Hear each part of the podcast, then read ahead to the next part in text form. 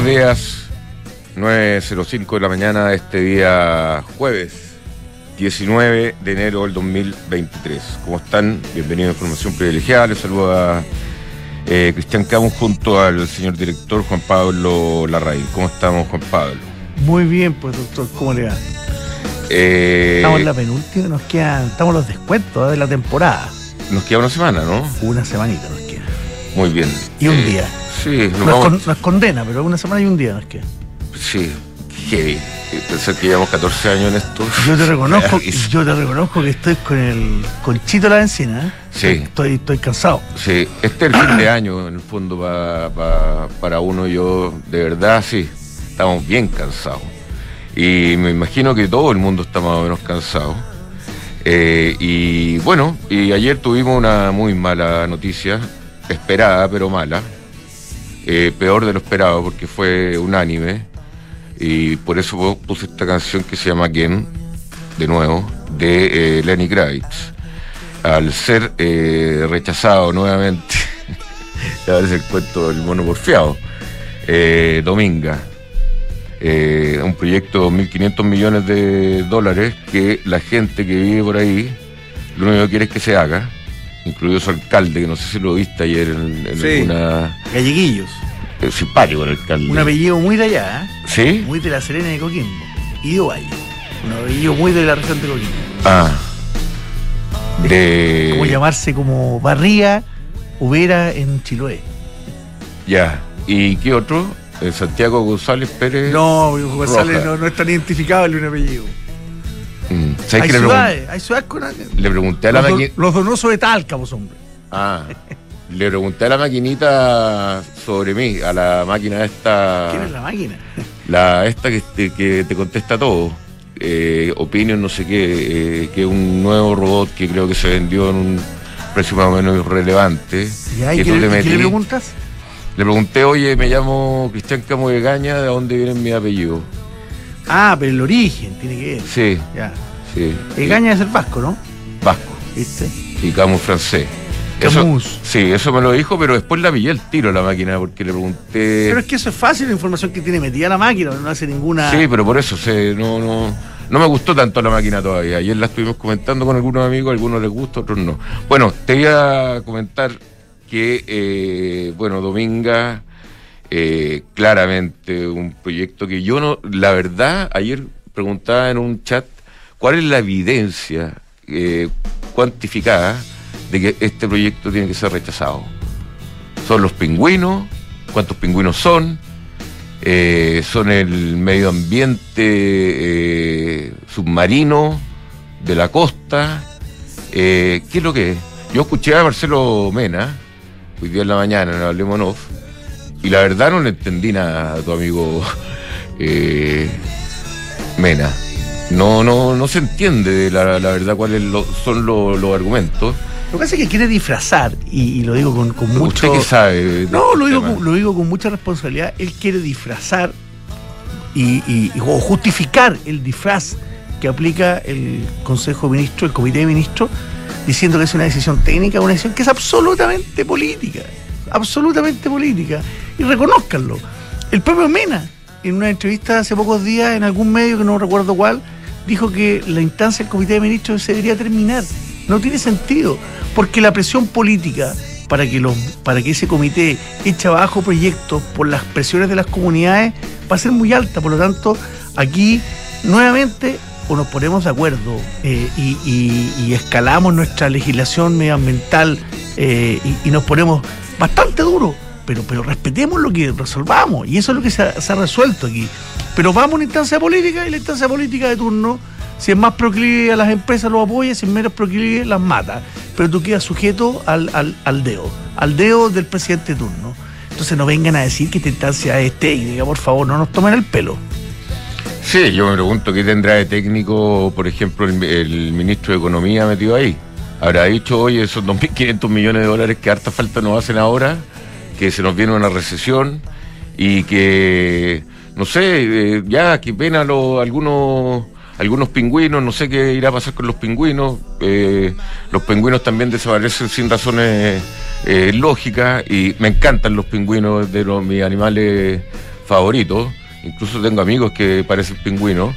Y, y eh, no sé, no, no, estamos farreando, no estamos farreando este, este país definitivamente. Yo, si algún ecologista de verdad me logra explicar eh, qué es lo que está en peligro con, con, el proyecto, qué es lo que está realmente en peligro, con un proyecto que ya lleva 10 años. A mí me gustaría saber de verdad que, las organizaciones ambientales, ¿qué es lo que están dispuestos que se haga en el país?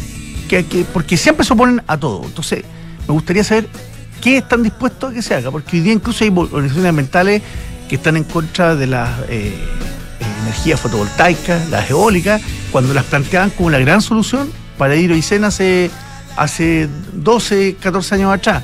Entonces ahora que se han ido masificando, también está lleno de eh, ONG ambientalistas, opositoras, que, que, además termina siendo una buena pega porque reciben recursos desde el, desde el extranjero con, con eh, trazabilidades muy poco transparente, no sabemos de dónde vienen esas platas y, no sabemos quiénes están detrás, pero vemos a los organismos ambientales, a las eh, ONGs ambientalistas y estos grupos que se oponen a todo. Entonces, no, puede ser, no nos podemos oponer a todo. No, ¿A qué están dispuestos? ¿Quieren que nos dediquemos a contemplar la naturaleza y la miremos?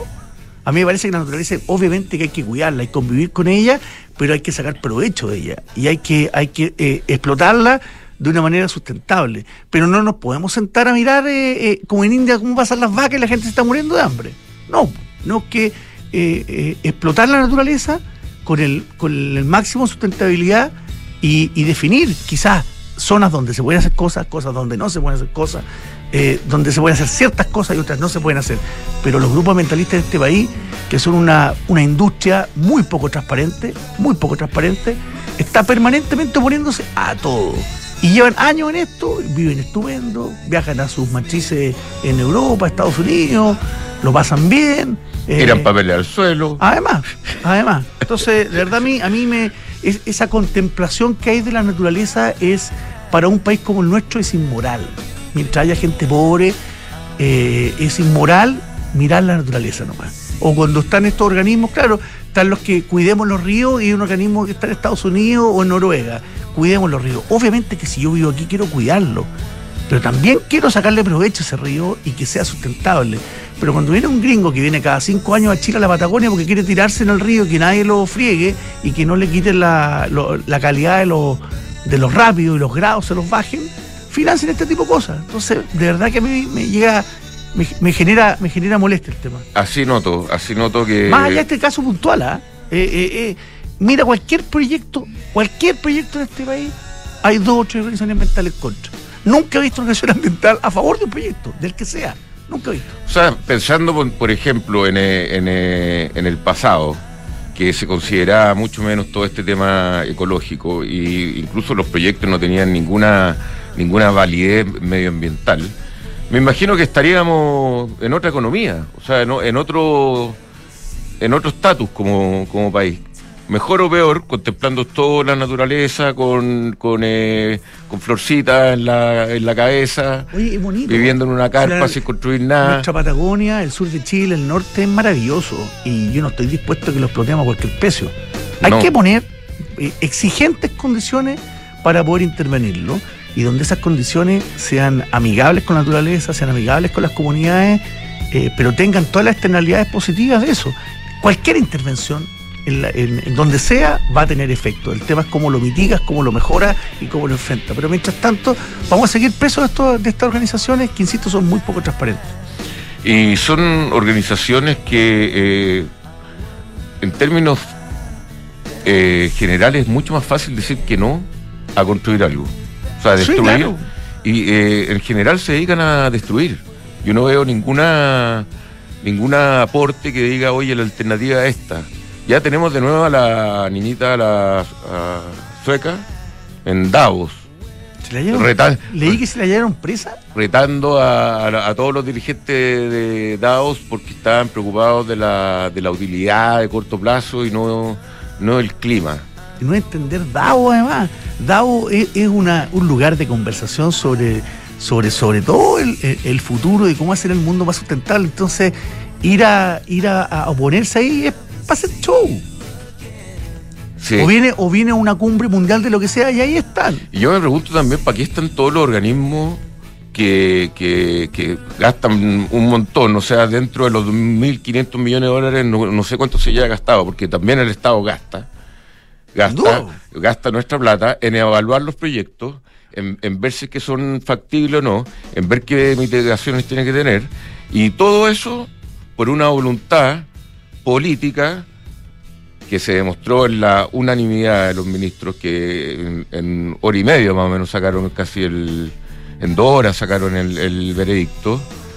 Eh, no sé. pero insisto, doctora, yo creo que lo ayer es una, una raya más para el tigre. Si tú miras la. Pero la raya, la raya poderosa. No, estoy de acuerdo, pero lo que te quiero decir es que este es el comportamiento permanente, permanente eh, de gobiernos de centro izquierda izquierda en estos ámbitos y es al revés en gobiernos de centro derecha. Y creo que ninguno de los dos casos está bien. Esta instancia política se tiene que terminar. Esto tiene que ser instancias técnicas. Y usted cumple el listado de 20 condiciones que están, pasa para adelante. Y si no cumple, bueno, se fue para la casa. Pero no puede ser que tú cumplas todas las normas y que después venga un señor porque se levantó ese día atravesado estoy, estoy exagerando la nota, pero, pero un poquito así, y te sube, te baja el dedo, que esto, esto qué es lo que esto es Pilate, Pilato, no, pues Pilato se lavó las manos, fue peor. Eh, pero esto es un emperador romano que te sube, te baja el dedo, que te perdona la vida o te da vida. Sí, es, poco, poco entendible el, sistema. Eh, bueno, ayer quedé bastante impactado del nivel de cómo, nos, eh, cómo podemos farrearnos alternativas de eh, riqueza, de no riqueza, porque no lo llamemos riqueza, de, de sustentar la población. Oye, esta mina a, la gente del pueblo, ¿cómo se llama? Les, va a dar agua gratis. La higuera. Agua, agua gratis. Un lugar que no tiene agua hace muchos años. Claro, imagínate, vaya a poder regar los jardines, hacer eh, un montón de cosas que te permite el agua. Si alguien tiene por favor les pido de verdad evidencia de, que esto debería funcionar de, otra manera. O sea, que eh, realmente el proyecto era para rechazarlo, que por favor... Doctor, ¿sabes lo que pasa? Algo. Es que con la misma información, con la misma información, uno te dice que, es insalvable y otro te dice que es eh, totalmente aprobable. Porque la interpretan a su antojo te dicen, este es un, este vaso de agua que está aquí al frente, que tiene esto al frente, uno te dicen que esa agua está contaminada y otro te dice que está apta para tomarla. El mismo vaso de agua, con la misma información. Sí. Porque no, hay una, no hay una, finalmente no hay una cosa honesta. Por eso me molesta que respecto al comité de ministros nos digan que eh, se hizo una evaluación técnica del tema. Fue una evaluación política. Además nadie puede hacer una evaluación técnica en una hora y media de un proyecto. no. ¿Para qué se, se automienten? O sea, nos mienten a nosotros, nos toman el pelo a nosotros, a la ciudadanía. y, lo que pasa es que la ciudadanía no está todo el día preocupada de Dominga. O sea, tú le preguntáis a alguien de Puerto Vara, usted sabe bien lo que es Dominga, le llega una noticia nomás que el, que el Comité de Ministros salvó la ecología de un lugar porque no dejó hacer un proyecto. Pero cuando te metí, escarbáis un poco y ves las razones que tiene alguien para justificar su, su decisión no son válidas. No son válidas. Y te mienten, te mienten cara dura. Te invito a que vayamos a las menciones. Sí, y, pero finalmente era algo que yo noto que también estamos acomplejados. Todo el mundo, nadie se atreve a decir, oye, ya, ¿qué tanta cuestión con, con, esto? O sea, eh, pongámonos razonables. Pero todos estamos como que, oye, un día no vamos a poder caminar porque vamos a pisar la hormiga con la pata. Totalmente. Ducati, maestro, modelo Scrambler Ducati desde hace unos años ha sido sensación. Tiene 803 centímetros cúbicos eh, y está con un precio de oferta de 11 millones 8 a 9 millones 490 con alternativas para financiarlo en Ducati. Santander nos sorprende con su cuenta corriente en dólares que lidera en el mercado, donde puedes eh, contratarla en solo tres clics. Así de fácil es manejar tus dólares. Contrátala 100% online en santander.cl. Oye, ayer eh, decidí construir un pequeño portfolio eh, en Mercado G de algunas acciones que me gustan. Ayer se las relaté al, licenciado. Pero lo fácil, lo bien que eh, funciona la, plataforma, los costos que tiene, son realmente espectaculares en Mercados G. PUC, un software integral de gestión de personas que te permite llevar la felicidad de tus colaboradores al siguiente nivel, automatizando todos los procesos administrativos en una misma plataforma. Súmate la experiencia Book y crea un lugar de trabajo más feliz. Visita Book, larga uk.cl. EconoRent y CMR se unen para llenarte de beneficios este verano. En todos tus arriendos pagando con CMR o débito Falabella obtienes un 10% de descuento, acumula CMR puntos y además tus ecopuntos pueden ser canjeados también por CMR puntos. Imposible, mejor alianza en EconoRent. Gestiona el compliance de tu empresa de forma 100% digital con RegCheck. Automatiza tus procesos de cumplimiento, digitaliza documentos y centraliza toda la información en RegCheck. RegCheck con Q. Contáctanos en regcheck.com.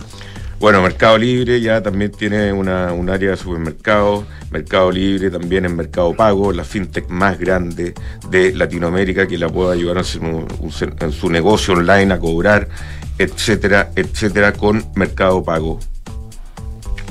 Y en Cenegosa digitalicen el proceso de compras de empresas para que consigas ahorros, control y trazabilidad de tus compras.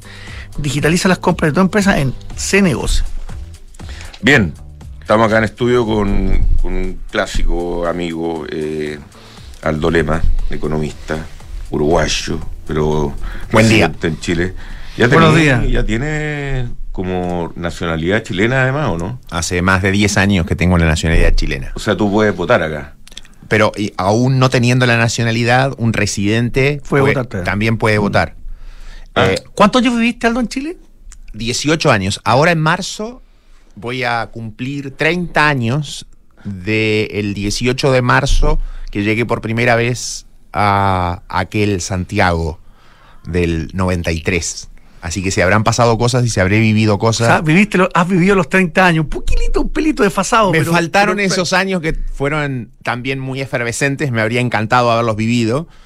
Eh, de, principios de, de, los 90, pero, pero llegué en el 93 todavía en medio, digamos, de, una, de, una, de, un, de un momento económico, político e histórico, digamos, muy interesante. Muy interesante. Y, y, de, y, de, verdad, mirándolo en perspectiva, obviamente que en 30 años pasan, pasan muchas cosas, tú ves con esa visión que tienes desde afuera, que te, empapaste en Chile, viviste tanto tiempo, eres un, chileno más, pero, pero ahora último has tomado un poquito más de distancia, porque estás, volviste a ir a Uruguay y vienes, vienes cotidianamente a Santiago, pero, pero ya no estás viviendo el día a día.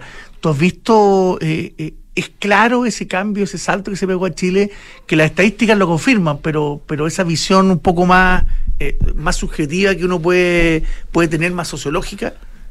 Por supuesto, los datos son clarísimos, digamos, de, lo que era Chile hace más de 30 años y de lo que en la forma en que evolucionó positivamente, eh, más allá de que hubo déficit o eh, una agenda eventualmente que no tuvo la misma velocidad eh, en los años más recientes y sobre todo en términos de la desaceleración del crecimiento potencial.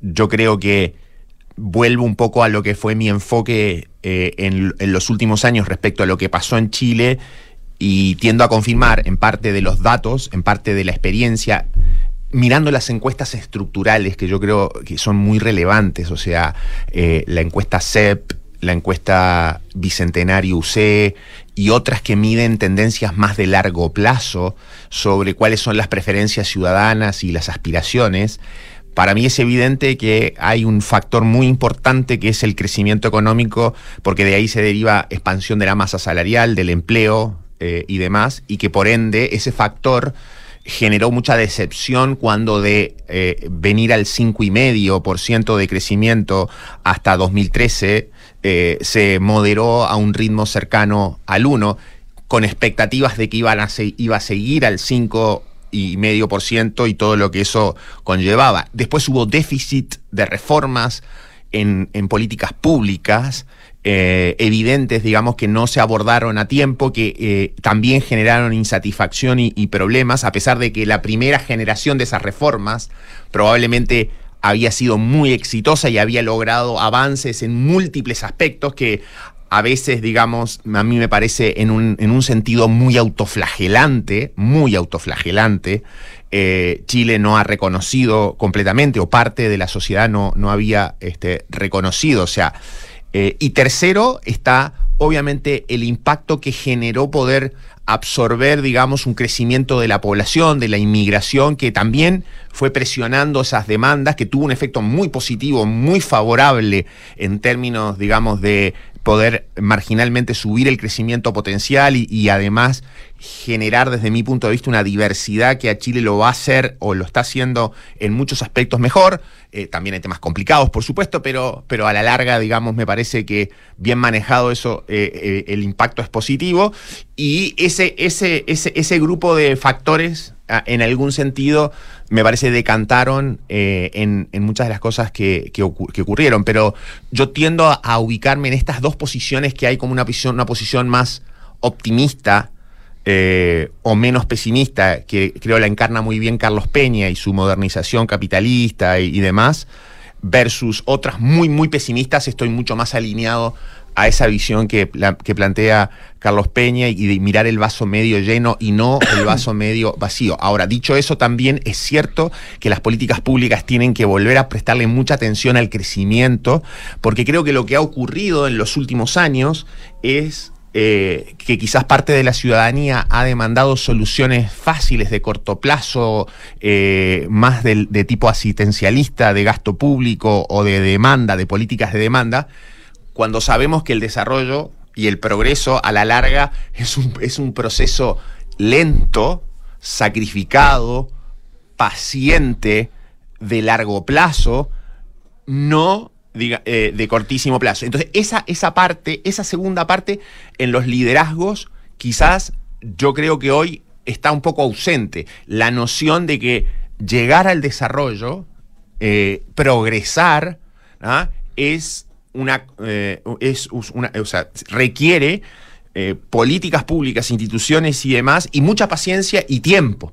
Y a veces eso, esa, esa impaciencia, de repente, digamos, creo que en los liderazgos más recientes, eh, transversalmente, desde el punto de vista político, eh, no, no, no, necesariamente este, se, han, ha persuadido, digamos, de los riesgos que tiene la impaciencia, de los riesgos que tiene el corto plazo eh, y demás. Sin duda que los, los problemas son siempre multifactoriales, no, no, no, es una, no es una sola causa, pero, pero ¿dónde está el problema en América Latina cuando, cuando hay intentos exitosos, pero que, pero que terminan frustrados?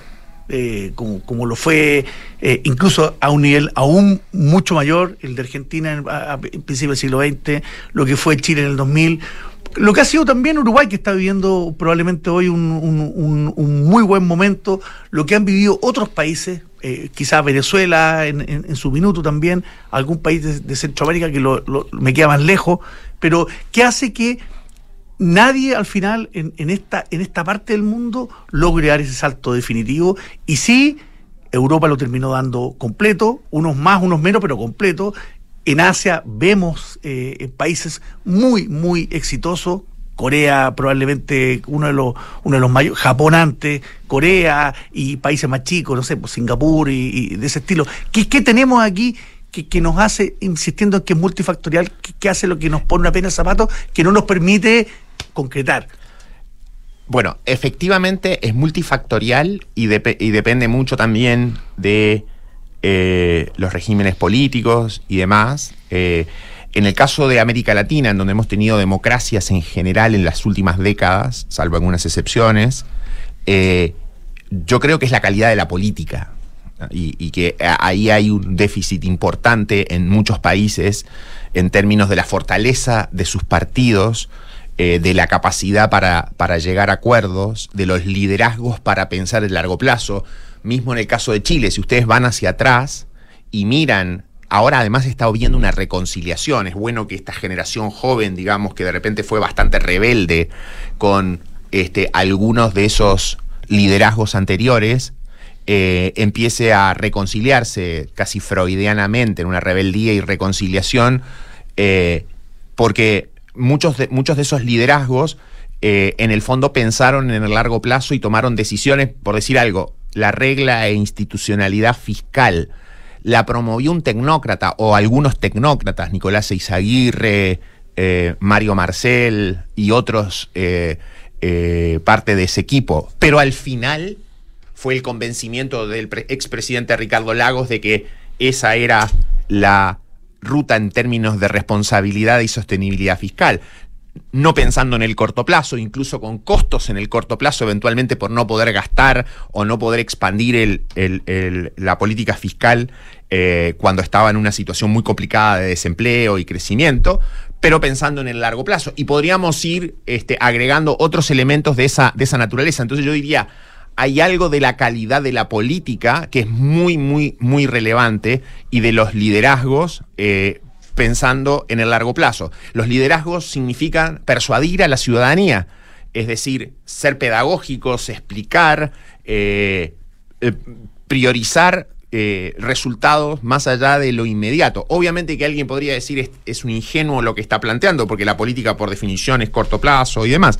Sin embargo, cuando vemos los saltos... Cada vez más corto plazo. Entonces, pero cuando hemos visto los saltos de, de algunos países en América Latina, saltos relevantes, puedo decir el caso de Uruguay, o pueden haber casos del el mismo caso de Chile en los 90, o cuando eh, en el pasado siglo XIX, la segunda mitad del siglo XIX, Argentina, también Uruguay y otros países eh, estaban dentro de los países desarrollados, básicamente habían políticas e instituciones que eran pro crecimiento, largo plazo, por el progreso y demás. Eh, hay un tema ahí, liderazgos, calidad de la política y a su vez el balance que debería eh, siempre existir con una buena tecnocracia que, dado ciertos objetivos que define la política, supongamos que la política define objetivos en términos de igualdad de una sociedad, de libertad, de eh, ciertos resultados económicos y demás, la tecnocracia, los tecnócratas lo que deberían aportar son las visiones sobre cuáles son los instrumentos más eficientes, más eficaces para lograr esos objetivos. Yo creo que, volviendo a tu pregunta, Juan Pablo, que es de, una complejidad enorme, a mí me parece que los déficits están ahí, están en la calidad de la, pueden estar en América Latina en la calidad de la política, a veces en la calidad, digamos, tecnocrática, eh, a veces en los déficits de liderazgo y además en un problema que tenemos todos, que es el educativo, porque cuando tú haces referencia a países asiáticos o a países desarrollados hoy, hay una diferencia significativa, muy, muy significativa, una brecha muy significativa en términos de calidad educativa. Y en algunos casos, además de cobertura también, porque en América Latina hoy incluso hay países como Uruguay, que en muchos aspectos es muy destacable lo que ha logrado, pero tiene un problema hoy que en secundaria, 6 de 10 adolescentes de 18 años no terminan eh, la educación secundaria. Ese es un problema grave. 60%. el 60%. y es un problema, a más allá de, Les va a pasar la cuenta. A la larga, a la larga, en términos de la distribución del ingreso, por ejemplo. Ese es otro, otro tema que no es, no es menor, digamos.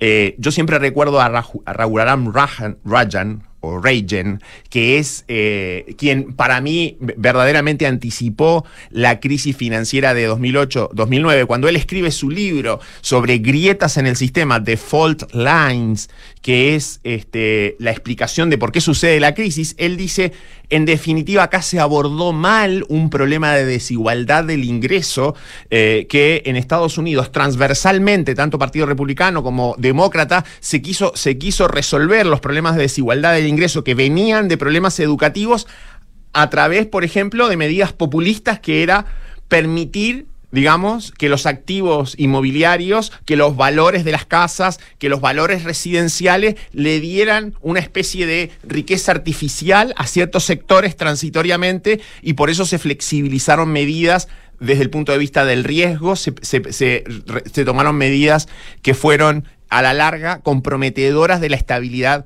financiera. Entonces ahí vamos de nuevo al problema de fondo. Si nosotros no resolvemos en educación, y está pasando una cosa increíble hoy en el mundo, que es esta cuarta revolución industrial está yendo a una velocidad tal que quienes estén con las habilidades, competencias y capacidades para poder capturar eso, van a tener ingresos o van a tener este, resultados desde el punto de vista de su desempeño profesional y económico que van a exacerbar estas, estas, eh, estas diferencias. Todo el mundo está hablando hoy de este chat GPT, que es, digamos, al final, inteligencia artificial que probablemente va a dejar por el camino un montón de puestos de trabajos. Eh, lo que básicamente eh, uno debería pensar es cómo yo preparo, cómo redefino la educación en múltiples aspectos para poder eh, tener a más sectores de la población digamos, en ese vehículo del progreso, del cambio tecnológico, de las nuevas oportunidades eh, que, se van generando. Entonces yo creo que en ese sentido la mirada puede ser pesimista, o sea, hay una mirada más optimista diciendo al final eh, países como Uruguay, como Chile y otros de, de naturaleza parecida, digamos, al final el péndulo termina centrándose y, digamos, este, se, terminan manejando razonablemente, razonablemente bien desde el punto de vista de la responsabilidad económica, de la responsabilidad fiscal, de la sostenibilidad fiscal, de los equilibrios macro, de la inserción externa. Pero queda un tema que es de una magnitud que, eh, que no, lo, no veo que se esté abordando eh, a la velocidad del cambio hoy global de las demandas de las habilidades a nivel global, que es el educativo. Oye, Aldo, eh, para complicar un poco más la cosa, porque tú eh, parte de los de los eh, hitos más importantes para que una economía se desarrolle es la buena política, pero hay algo que es raro en, en Latinoamérica, sobre todo, que todos los países de Latinoamérica, más o menos relevantes, van a crecer. Eh, todos conocemos los casos de los países con la política que tienen. O sea, Perú va a crecer, Argentina va a crecer, Brasil va, a crecer, eh, hasta Venezuela creo que va a crecer y fuerte Venezuela.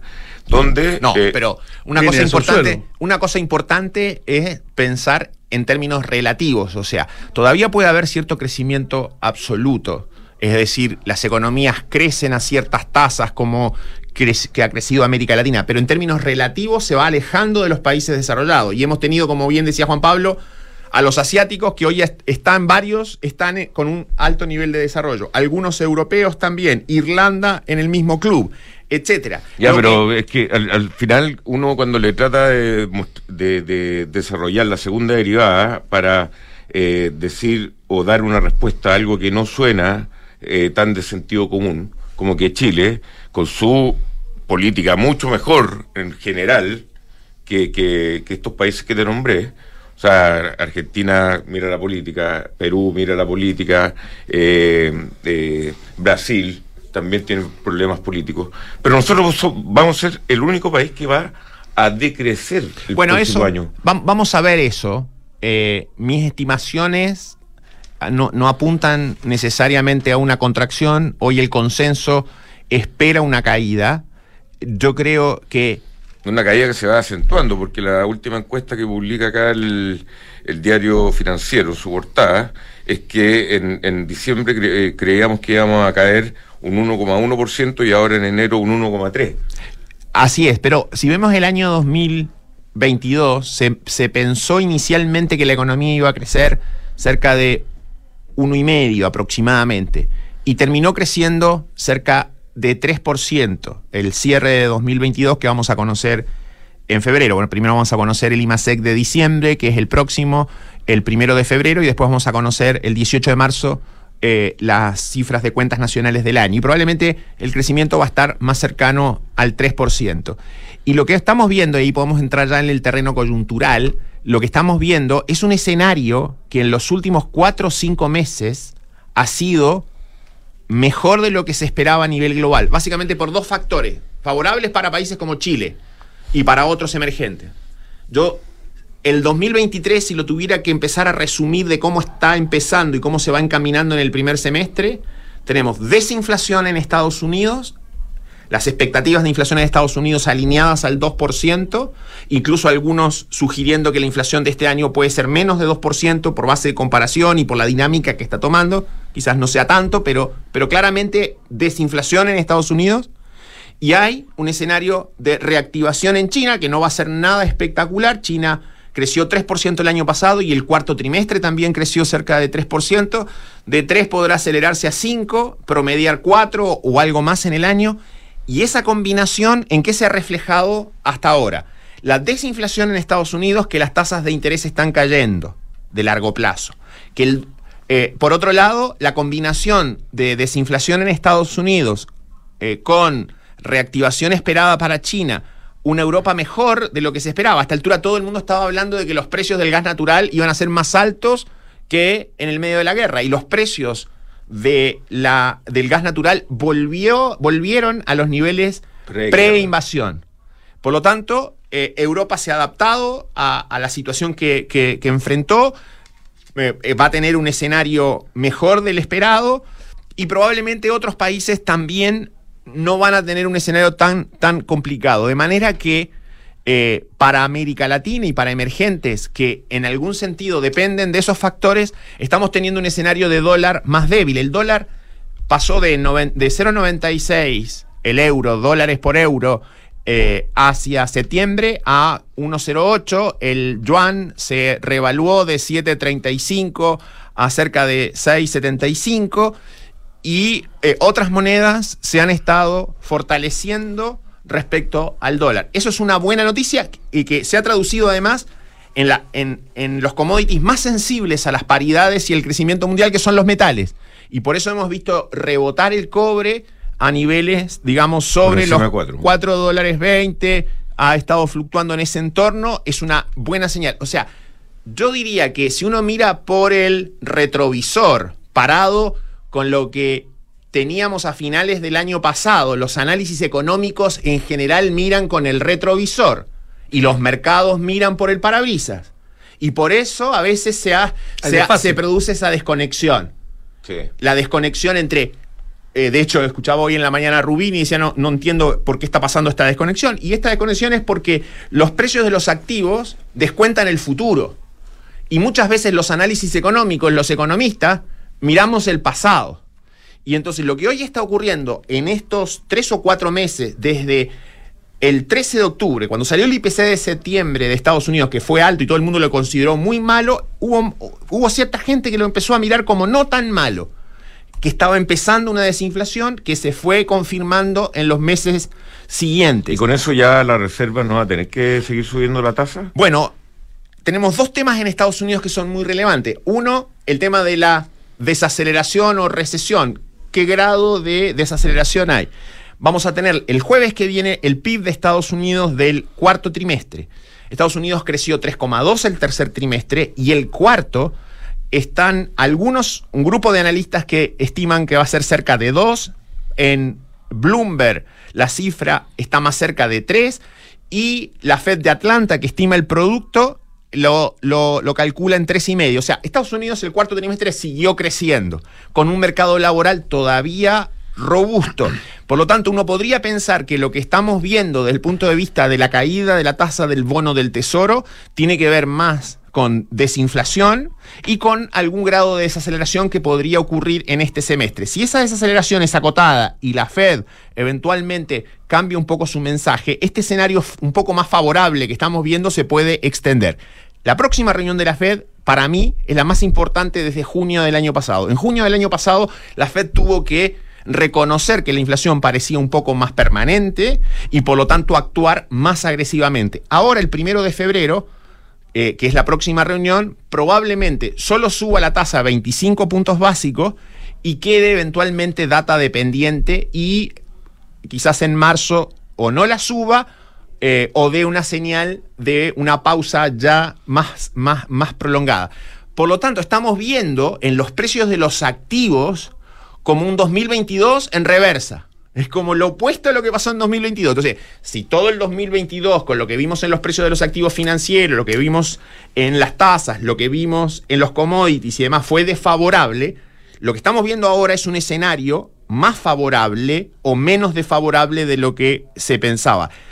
Concluyendo, yo diría que es probable que empecemos a ver algo de mayor optimismo en las cifras de crecimiento de Chile de aquí, digamos, a los próximos meses, en la medida que este escenario externo se va, eh, eh, se va consolidando. No es un escenario, parecería hasta ahora, de una eh, de crisis ni de una desaceleración eh, eh, mucho más aguda de, de lo que ya fue la que ocurrió en el 2022. Más bien estamos viendo desinflación, buena noticia, porque, a ver, no nos olvidemos que acá teníamos la duda de si la Fed iba a poder o no iba a poder encauzar la inflación. Y lo que está logrando hoy la Fed es tener las expectativas de inflación a dos años, a cinco años y a 10 años al 2%. O sea, la verdad es que hay que reconocer que lo ha hecho bien y con el desempleo en 3,5%, porque otros se podría pensar que era necesario un sacrificio. La razón de sacrificio, recuerden, de los cursos básicos de economía era cuánto tengo que pagar en desempleo o en desaceleración de la actividad para reencauzar la inflación. En los 80, como la inflación estaba muy desbordada, el sacrificio en actividad y en desempleo fue muy grande. Ahora, como las expectativas de inflación, salvo en algunos meses del 2022, siempre estuvieron bastante eh, ancladas en Estados Unidos, el sacrificio de actividad, el sacrificio en desempleo parece estar, siendo, digamos, este, eh, bajo.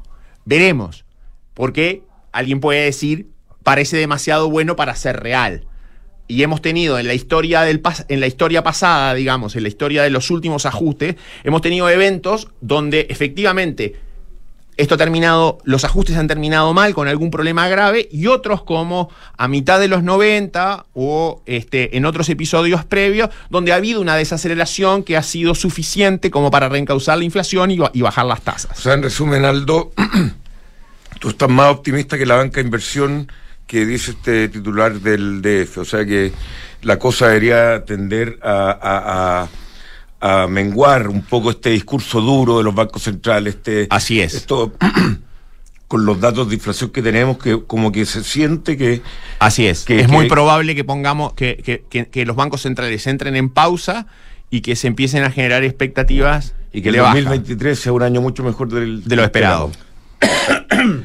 Donaldo Lema, como siempre, muchas gracias. Muchas gracias, Y Yo Aldo. sabía que iba a ser optimista. Estamos en la misma posición esta vez. Yo Me alegro. tiendo a creer que, que va a ser mejor de lo. Ah. A menos de que nos empecemos a mandar condoros acá en Chile, que bueno, que todos sabemos lo- los condoros que nos podemos mandar. Pero a nivel global estoy Pero- eh, totalmente en línea con. con- Para no, para no perder la, la dimensión y volver al inicio de la pregunta de Juan Pablo, ¿dónde está el problema? Que todo esto es en torno a un tendencial, un potencial de Chile de 2%. Y ahí está el verdadero problema de Sí. largo plazo. Entonces, respecto al 2, si el viento está a favor, nos puede ir un poco, nos puede ir mejor. Respecto al 2, si el viento está en contra, vamos a estar en, en cero. Empantanado. ¿Entienden? Mm. Entonces, el fondo del asunto y el sobre el que tendríamos que debatir y conversar mucho más es cómo subimos la tasa de crecimiento del 2%. Porque el 2 es muy poco y lo más relevante de todos, de todo, y que yo creo que lo tienen que empezar a quizás a consultar también del punto de vista más sociológico. Yo creo que mantiene un grado de insatisfacción de expectativas muy alto y una presión sobre políticas de demanda de corto plazo que pueden ser insostenibles. Entonces, si el problema está ahí, hay que abordar ese problema y ahí los liderazgos tienen que ir en esa dirección. Muy bien, Aldo Lema, muchas muchas gracias. gracias. Eh, te voy a recomendar la Peugeot Landtrek Diesel 4x4 con caja automática y motor de 180 HP. Una camioneta que te lleva a todos lados y echa abajo la norma Euro 6. Peugeot Landtrek Diesel 4x4 es atracción en todos tus terrenos. Bueno, si quieres invertir en un departamento, invierte a ojos cerrados en Almagro, con cuatro años de arriendo garantizado.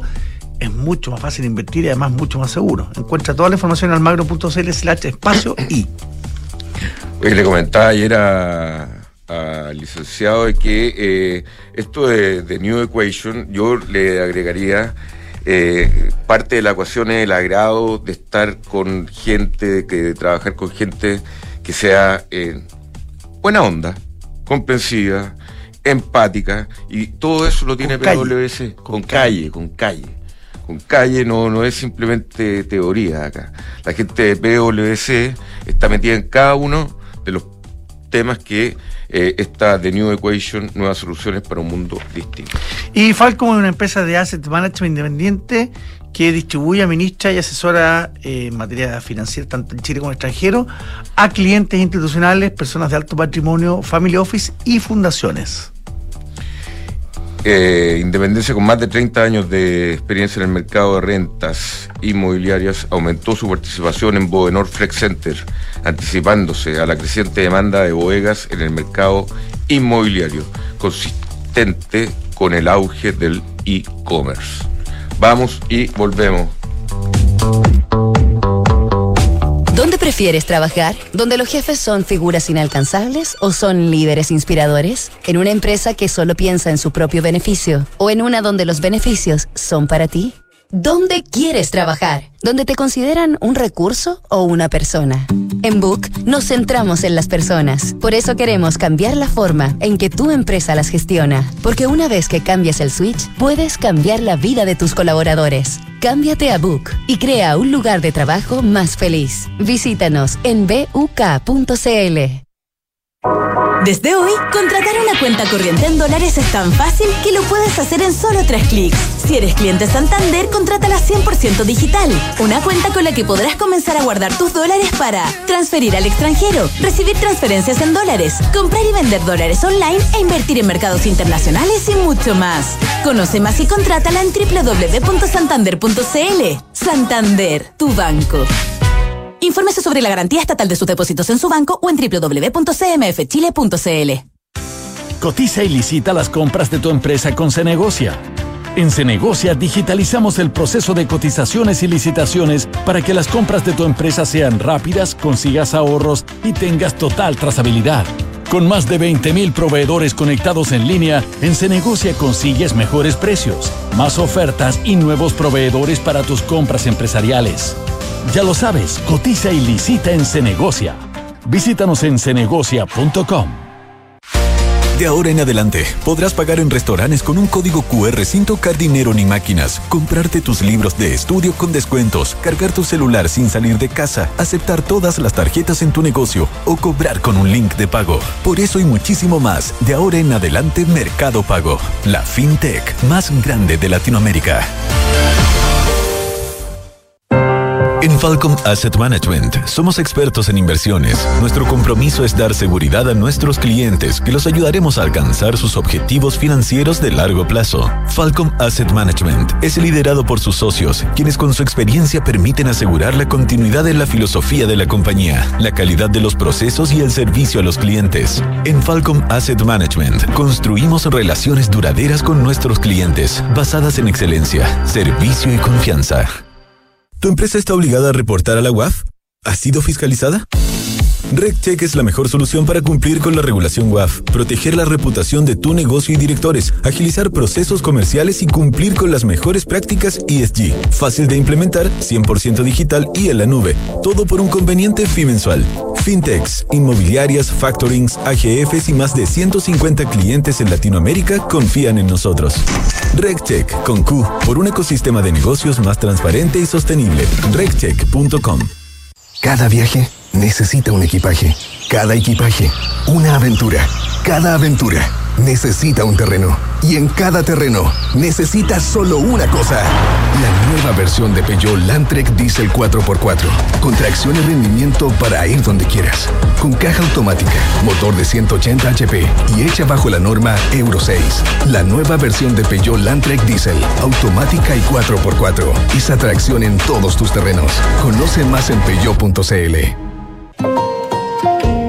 De acuerdo con el estudio realizado por PwC Chile a las 45 directoras de empresas IPSA, una de las tareas más importantes para las compañías es la relación con las personas. En PwC Chile, reunimos el mejor talento para brindar servicios de excelencia a nuestros clientes en las áreas de auditoría, impuestos y consultoría. Conoce más en pwc.cl. Antes de invertir en un departamento sabía que quería tener una propiedad para el futuro, pero no sabía con qué inmobiliaria. Quería una que fuera responsable, con experiencia y que ofreciera un buen servicio pre y postventa. Por eso cuando conocí a Almagro y supe que tenía 45 años de trayectoria, me aseguré en elegir un departamento con excelentes terminaciones, que fuese de calidad y que me permitiera tener una alta demanda de arrendatarios. No tuve ni un pero e invertí a ojos cerrados. ¿Quieres saber cómo lo hice? Entra a almagro.cl slash espacio I. Almagro.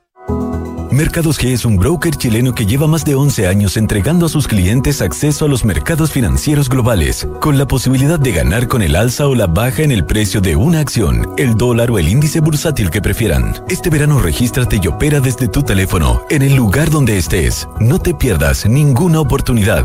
Aprovecha el bono de un 10% extra al crear tu cuenta y comienza a invertir hoy. Los CFD no constituyen valores de oferta pública. Infórmese respecto a los riesgos del apalancamiento.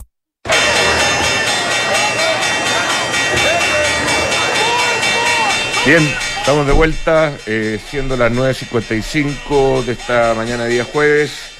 Conversamos con Sebastián Ufé. Hola, Cristian. ¿Cómo estamos? Hola, de Credicor Pablo, Capital. ¿cómo están? Excelente. Hola, Sebastián. Oye, ¿qué, qué, qué movió el mercado a un tono mucho más negativo entre hoy y mañana? O sea, entre hoy día y ayer. Estamos con Mira, hoy día. Sí, no, la verdad es que hoy día, sí, efectivamente, hoy día amanecieron las bolsas bien negativas. Europa abrió casi un 1,3% negativo. Eh, los futuros Se. Hoy se cortó. Tan negativo fue que se nos cortó la Sí, llamada. está muy eh, negativo. Vamos a ver si podemos retomar con eh, Sebastián Pufé, viendo acá las acciones en, en Europa, efectivamente, ya el IBEX eh, en España está cayendo casi un 2%. Eh, ¿Cómo de los futuros mientras yo relato las otras bolsas, señor Te director? puedo contar. El DAX alemán cayendo también un 1.7%, o sea, caída más o menos fuerte en, en, en Europa. Ahí está Ahí está Sebastián. Ahí sí, Cristian, sí, se cortó. Sí. Eh, no, como les comentaba, bueno, a primera hora tuvimos la, la apertura negativa. eh, las bolsas, Europa 1,3% abajo, los futuros en Estados Unidos un 0,7% cayendo, cobre cayendo un 1%, petróleo también algo por debajo de los 80 dólares. Yo te diría que si bien no, no hay nada muy nuevo, eh, eh, básicamente son, uno ve los titulares y son básicamente como fundamentando un poco por qué hay una corrección en el corto plazo. Quizá había habido mucho optimismo eh, en los primeros días, si vieron las bolsas han, han tenido un rally a nivel mundial, o sea, no, caso de la bolsa chilena, pero sí en general ha habido un, un muy buen comportamiento de los activos al principio de año, el cobre ha repuntado fuerte, eh, entonces eso la verdad es que yo, yo lo veo más bien como una como una corrección, eh, toma utilidades básicamente y, yo diría que eh, cuando ves movimientos de eh, muy estirados, normalmente estas correcciones se vienen dando. Hoy día si uno mira las noticias eh, se fundamenta un poco porque estaría retrasándose un poco la reapertura en China. Eh, ayer salieron algunos datos que también nos dejaron muy contentos al mercado, entonces eso también pone un poco el, el freno en el optimismo y esperando un poco que quizás la recesión sea más más larga, pero son son básicamente correcciones, yo diría más bien de corto plazo que, que algo que no sepamos o algo muy nuevo. Bueno, también está, está ahí, Sebastián, la noticia de que hay, hay empresas grandes que están echando a mucha gente. O sea, entre Microsoft y Amazon van a echar 28 mil personas. Sí, sí, efectivamente, todos estos recortes, claro, ponen, ponen bastante nervioso el mercado, todo- todos los cambios que se están dando respecto a, bueno, todo el cambio, los cambios tecnológicos que van a generar todos estos, estos despidos también en el largo plazo, y eso obviamente anda dando vueltas. Y, y te diría, para efectos de la, de la corrección que, que estamos viendo en este muy corto plazo, también, por ejemplo, si uno mira el, el peso chileno contra el dólar, el dólar ha caído, no sé, bueno, en el año llegamos ayer hasta los 808 eh, y rápidamente repuntó cuando tú ves un movimiento en prácticamente dos semanas y media que una, una moneda que se aprecia un 5%, es razonable y es normal que veamos una corrección y que haya gente que salga a cerrar esas posiciones cortas y salgan a comprar. Entonces, Perfecto. también yo, yo lo veo como algo así. Hoy día el tipo cambia en 8.30, así que... ah, por ahí 8.30. Sí, ahí está en 8.30, algo de venta salió, estoy mirando la pantalla, ahora está algo un poco por debajo, 8.29, está, está operando en este minuto. Muy bien, muchas gracias, Sebastián. ¿eh? Sebastián Pufé de Credicor Capital, muchas gracias. Que tenga un excelente fin de semana ya casi. De nada. Adiós, Sebastián, que te vaya fin de bien. semana. Nos Chao, despedimos, que lo pasen bien, eh, señor director. Muy Y buenos también, días. buenos días. Desde hoy, contra